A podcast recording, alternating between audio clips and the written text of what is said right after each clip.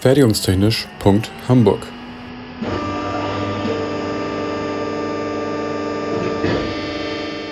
Ein Podcast rund um die Produktion.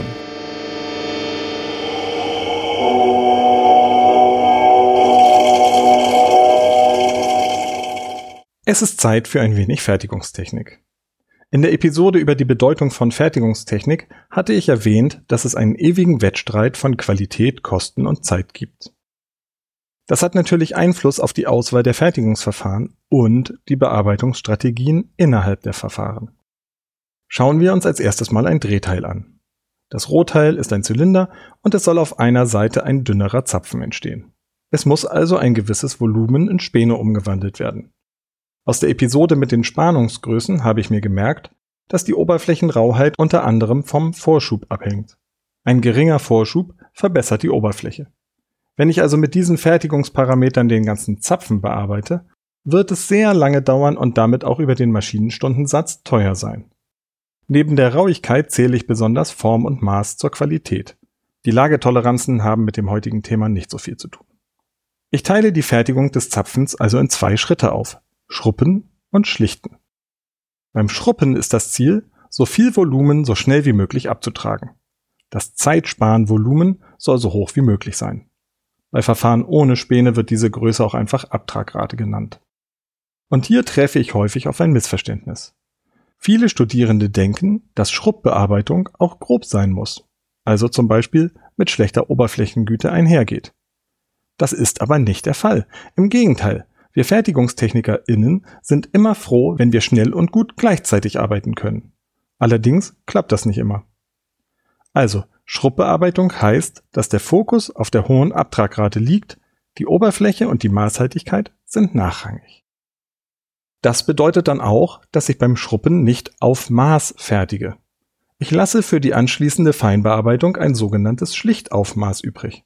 Dieses sollte möglichst so bemessen sein, dass in der Fertigbearbeitung nur noch ein einzelner Schritt notwendig ist und dieser möglichst gleichmäßige Bedingungen vorfindet. Häufig wenige Zehntel Millimeter. Was stelle ich an meiner Maschine jetzt ein? Hoher Vorschub, große Zustellung, niedrige Schnittgeschwindigkeit sind typisch.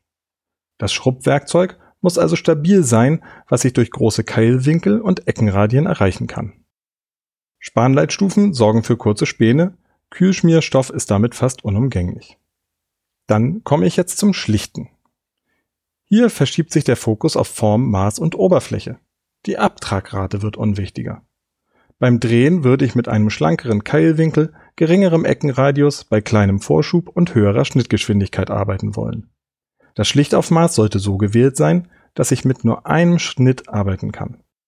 Ist das Aufmaß zu groß, wird die Werkzeugspitze zu stark belastet. Ist es zu klein, neigt die Schneide zum Wegdrücken was Maßhaltigkeit und Oberfläche verschlechtert. Das Kühlschmiermittel schützt hier die Werkzeugspitze und verbessert die Oberfläche. Wie immer im Leben ist aber auch bei diesem Thema nicht alles nur schwarz oder weiß. Es gibt Anwendungen, wo zwischen dem Schruppen und Schlichten noch ein Vorschlichten oder nach dem Schlichten noch ein Feinschlichten folgen. Manchmal müssen auch weitere Verfahren wie Schleifen, Honen oder Leppen folgen. Dies würde man aber nicht mehr als Schlichtvorgang bezeichnen. Diese Unterscheidung kenne ich nur innerhalb eines Verfahrens. Apropos Verfahren. Wo findet man diese beiden Prozessschritte denn überhaupt? Ich starte ganz profan bei der manuellen Bearbeitung. Beim Feilen gibt es Werkzeuge mit unterschiedlichem Hieb. Je größer der Hieb, desto feiner die Zähne auf der Feile. Eine Feile mit Hieb 3 ist eine Schlichtfeile. Wer schon einmal im Praktikum oder in der Ausbildung einen U-Stahl gefeilt hat, weiß, dass man erst schnell das Volumen wegarbeiten will, um dann mit der Schlichtfeile Rechtwinkligkeit, Ebenheit, Maß und Oberfläche herzustellen. Musste außer mir noch jemand schaben? Auch beim handwerklichen Schmieden gibt es die Schlichtbearbeitung, wobei mit einem sogenannten Schlichthammer die Oberfläche geglättet wird.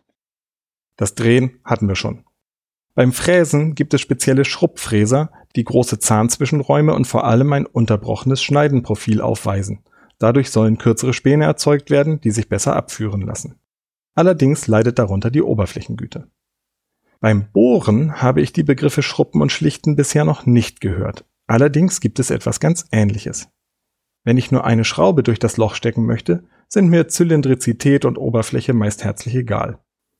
Wenn es aber darum geht, ein Lager oder einen Stift einzupressen oder ich gar ein Gleitlager herstellen möchte, sieht das gleich ganz anders aus. Dann könnte ich an einer konventionellen Bohrmaschine oder bei kleineren Bohrungen zum Beispiel eine Reibahle verwenden.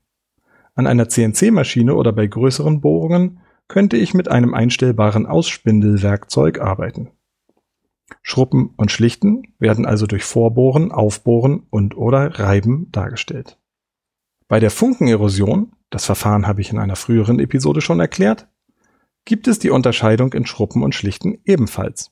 Hier verändere ich die elektrischen Einstellwerte wie Stromstärke, Impulsdauer und Pausendauer entsprechend. Meistens verwende ich für das Schlichten auch eine eigene Elektrode, die für einen kleineren Arbeitsspalt und mit besserer Oberflächengüte gefertigt wurde.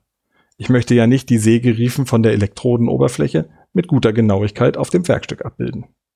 Beim Winkelschleifer, der Flex, gibt es ebenfalls eine Schrubbscheibe mit gröberer Körnung und geschichteten Schleiflippen. Beim maschinellen Schleifen mit Schleifscheiben nennt man das Schruppen auch Grobschleifen. Ganz wichtig bei den Bearbeitungsstrategien ist wieder mein Lieblingsgrundsatz. So fein wie nötig, so groß wie möglich. Wenn ich die geforderte Oberflächengüte zum Beispiel bei Flächen, die später keine Funktion haben oder keine Sichtflächen sind, auch mit einer Schrubbbearbeitung hinbekomme, dann sollte ich keine Schlichtbearbeitung durchführen, nur weil man das sonst immer so macht. Immer an Qualität, Zeit und Kosten denken. Ich hoffe, dass Sinn und Zweck der Schrubb- und Schlichtbearbeitung jetzt ein wenig klarer sind. Und übrigens, einen Schrubber sollten wir in der Fertigungstechnik nur am Freitagnachmittag brauchen, wenn wir in der Werkstatt das Rissprinzip anwenden. Reinigen, inspizieren, schmieren.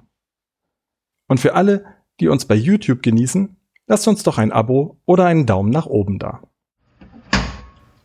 Fertigungstechnisch.hamburg ist eine Produktion des IPT an der HW Hamburg. Die Inhalte stehen unter der Lizenz Creative Commons Attribution Non-Commercial 4.0 International. Infos zur Lizenz unter creativecommons.org.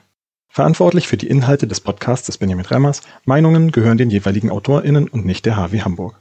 Weiterführende Links und falls vorhanden Formelzettel finden sich in den Shownotes bzw. auf der Homepage. Für Fragen, Wünsche und Anregungen erreicht man uns unter info at fertigungstechnisch.hamburg oder bei Twitter unter @fertigunghh. Es gelten die Datenschutzbestimmungen der HW Hamburg.